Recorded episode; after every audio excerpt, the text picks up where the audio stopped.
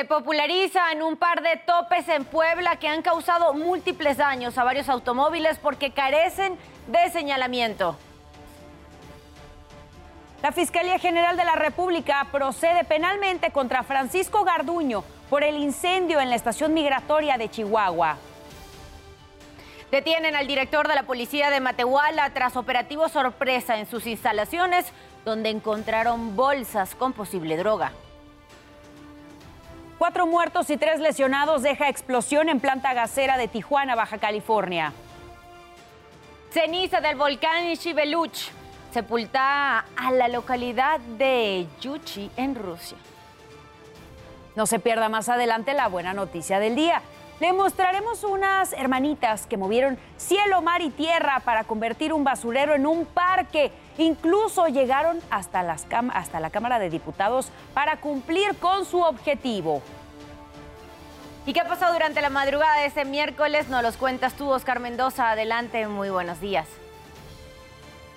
¿Qué tal? ¿Cómo están? Muy buenos días. Les saludo con mucho gusto. Vamos a ver qué es lo que ocurrió esta noche en madrugada durante nuestra guardia nocturna. Una noche de accidentes debido al piso mojado de las calles. El primero de ellos ocurrió allá en la alcaldía Miguel Hidalgo. Dos personas que circulaban a bordo de un vehículo sobre el río San Joaquín.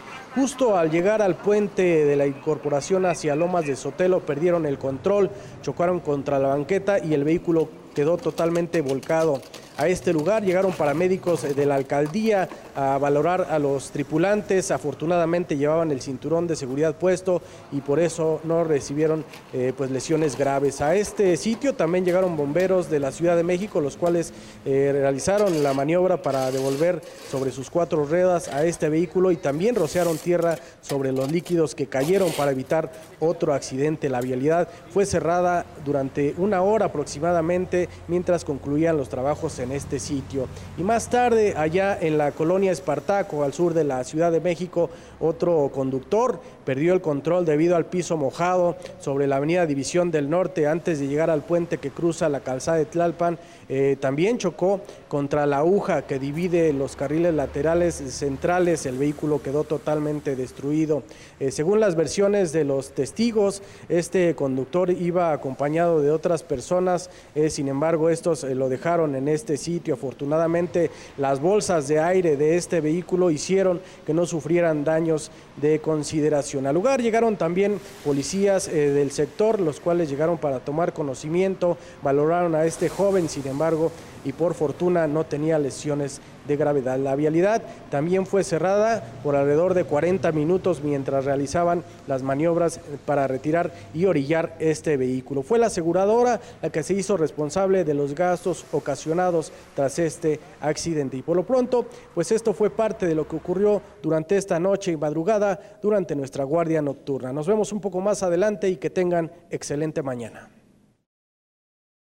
Excelente mañana lluviosa para ti también, Oscar Mendoza. Gracias por la información. La invitación para ustedes que están en casa es a que visiten, a que naveguen nuestro portal www.adn40.mx. Ya sabe que encontrará información de todo tipo, economía, política, el mundo, entretenimiento y hasta deporte. Y recuerde que ya se acerca el Día del Niño y en este banner que está en la parte superior del portal de ADN 40 o escaneando este código QR, usted va a poder registrar a sus pequeños de casa para que puedan participar en la dinámica que tenemos que es que sean conductores por un día aquí con nosotros en ADN 40.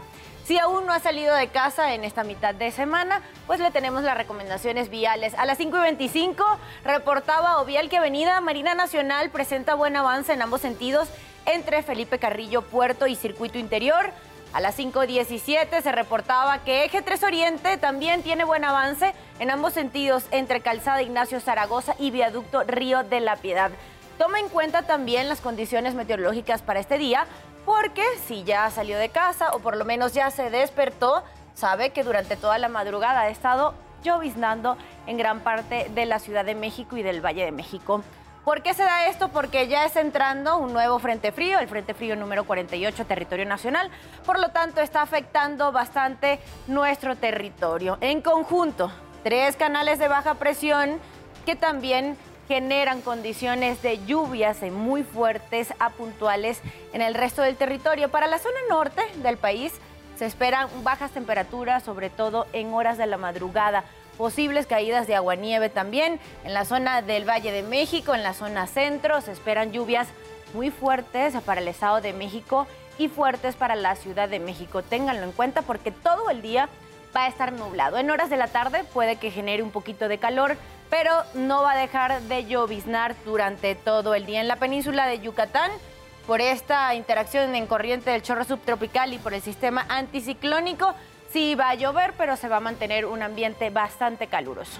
Les recuerdo que aquí en ADN 40 evolucionamos y queremos estar más cerca de todos ustedes, por eso la invitación es a reportar utilizando nuestras plataformas, nuestras redes sociales, acompañándolo del hashtag Ciudadano en Tiempo Real, denuncias, reportes, solicitud de ayuda.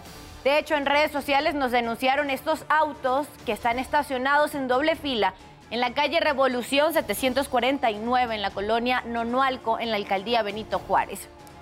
Les recuerdo que mi compañera Sara Uribe a las 12 del mediodía estará leyendo sus comentarios, les estará dando fuerza a la información y a los mensajes que ustedes nos dejen allí.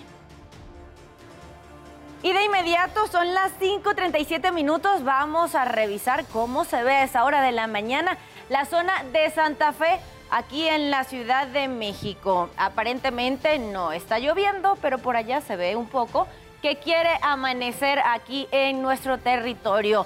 También nos vamos a ir a Galveston, en Texas, Estados Unidos. Ahí se ve un ambiente un poco más nublado, pero estas son las condiciones a esta hora de la mañana, aquí en territorio nacional y en parte de Texas, allá en la Unión Americana. 5 de la mañana con 37 minutos pasamos a nuestro resumen de noticias. Cinco integrantes de la banda de El Mucha Orejas obtuvieron un amparo. El líder de esta banda criminal, Daniel Arismendi, fue detenido en agosto de 1998. La magistrada Cristina Porras precisó que el amparo no implica su libertad. Va en el sentido de que un juez formule otra sentencia bajo los términos del Código Penal local y no federal, como ocurrió cuando fueron sentenciados. De hecho, se pidió que un juez ordene investigar si cometieron actos de tortura cuando los detuvieron.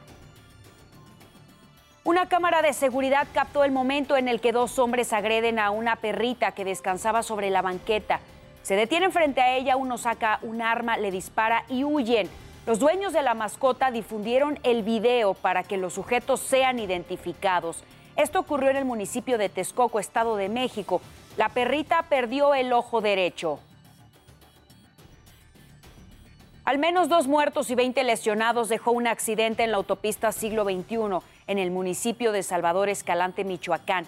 Estuvieron involucrados cinco vehículos, entre los cuales había camionetas que trasladaban dos cuadrillas de cortadores de aguacate. Una provenía de la localidad de Jicalán y la otra de Valle Dorado. Los primeros reportes indican que la causa fue el exceso de velocidad y el pavimento mojado. 5.39 minutos de la mañana pasamos a los asuntos de urbe. Cinco años después sentenciaron a casi 15 años de prisión a la mujer que conducía un tráiler y que provocó un fuerte accidente vehicular en la puerta de Santa Fe, en la Ciudad de México.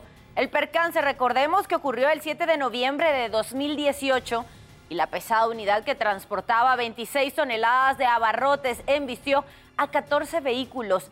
10 personas fallecieron en este hecho y 17 más resultaron heridas. Los peritajes revelaron que ella conducía de bajada a más de 160 kilómetros por hora y permanecerá en el penal de Santa Marta, Acatitla, en Iztapalapa. Y la sanción fue poco menos de 15 años de prisión. Como ya está privada de su libertad, le cuentan los cuatro años y meses que ya lleva detenida, pero tiene que esperar hasta que cumpla su sentencia. Y las puertas del CCH Azcapotzalco reabrieron tras casi un mes y medio de paro y toma de las instalaciones. Los estudiantes regresaron a clases luego de que éstas se interrumpieron el pasado 28 de febrero por un presunto caso de abuso sexual dentro de los baños del plantel. Pero el próximo viernes 14 de abril habrá una nueva asamblea para discutir estos casos y determinar si las clases continúan o se regresa al paro. Yo considero que sí era necesario volver, pero sí hubo problemáticas que son como muy delicadas, como para dejar a medias. Será hasta el día de mañana cuando los estudiantes de la UAM Azcapotzalco darán a conocer si hay fecha o no para la entrega de las instalaciones. Señalan que todo va a depender si las autoridades aceptan cumplir con los acuerdos establecidos en la mesa de diálogo. De lo contrario, se harán primero las modificaciones pertinentes antes de entregar el plantel. Recordemos que los cinco planteles de la UAM están en paro desde el 10 de marzo. Son las 5 de la mañana con 41 minutos, momento de cambiar de información. Aquí les presentamos las breves deportivas. Arrancamos con la información deportiva para despertar. Miguel Herrera, director técnico de Cholos de Tijuana, fue sancionado con dos partidos de suspensión por la comisión disciplinaria después de insultar a los árbitros en el partido de la jornada 14. León perdió en su visita al Violet de Haití 2 a 1. Sin embargo, el amplio colchón de ventaja 2 a 6 en el global les permitió avanzar a las semifinales de la Liga de Campeones de la CONCACAF. Con un doblete del mexicano Carlos Vela y un gol del ecuatoriano José Cifuentes, Los Ángeles Fútbol Club arrolló 3 a 0 al Vancouver. Los angelinos avanzan a las semifinales de la Liga de Campeones de la CONCACAF. El Manchester City de Pep Guardiola se llevó la ventaja en el partido de ida de los cuartos de final de la UEFA Champions League, 3 a 0 ante el Bayern Múnich. Mientras en la otra llave, el Inter de Milán sacó ventaja contra el Benfica por marcador de 2 a 0 en la ida de los cuartos de final. En una remontada increíble, LeBron y compañía vencieron 108 a 102 a los Timberwolves y jugarán contra los Grizzlies en la primera ronda. Con información deportiva de Mauricio Ramírez, ADN 40. Continúan las emociones de la jornada 15 con el Viernes Botanero. El torneo está terminando y en la Perla del Pacífico los cañoneros tienen una visita muy perra cuando reciban a los cholos. con el centro. Este viernes, Mazatlán contra Tijuana por las pantallas de Azteca 7. Compartimos la emoción. 5.43 minutos de la mañana. Vamos a revisar cómo amanece el mundo. Y comenzamos en Estados Unidos, desde Washington. El secretario de Estado Anthony Blinken dijo que el arresto en Moscú del reportero Ivan Gerskovich del Wall Street Journal es una acción para aislar del mundo al país que ha sido criticado por invadir Ucrania. Agregó que también es un mensaje para que estadounidenses y extranjeros no visiten Rusia. Un día antes, Blinken designó formalmente la detención como injusta. El corresponsal no ha tenido acceso consular desde su arresto el 29 de marzo pasado.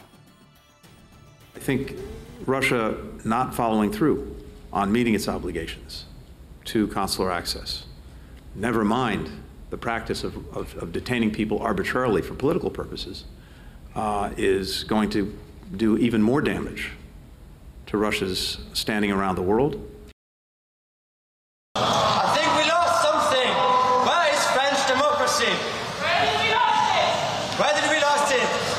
can, I can answer this question if you, if you give me some time.